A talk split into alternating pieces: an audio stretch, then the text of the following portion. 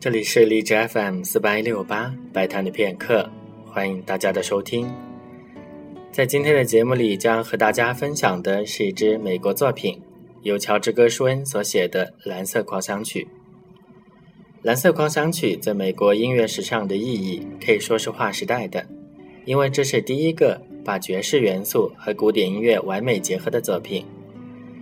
记得在从前的中小学音乐课本上也曾经选过《蓝色狂想曲》，不过记得那评语政治色彩非常浓厚，说它反映了资本主义的空虚。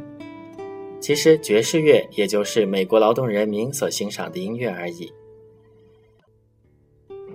虽然《蓝色狂想曲》的作者是乔治·格什温，但是它的诞生却得益于集体的力量。首先是保罗·怀特曼在报纸上撰文称。乔治·格什温先生正在写一部美国的音乐，一部爵士乐的协奏曲。文章刊登之后，他才打电话请格什温去写。格什温写出了一个双钢琴的版本，然后由作曲家格罗菲进行了配器和润色。而乐曲开头那段标志性的、辨识度极高的单簧管的滑音，则是由乐手戈尔曼即兴提供的。格什温听后觉得非常幽默，就采用了这段音乐。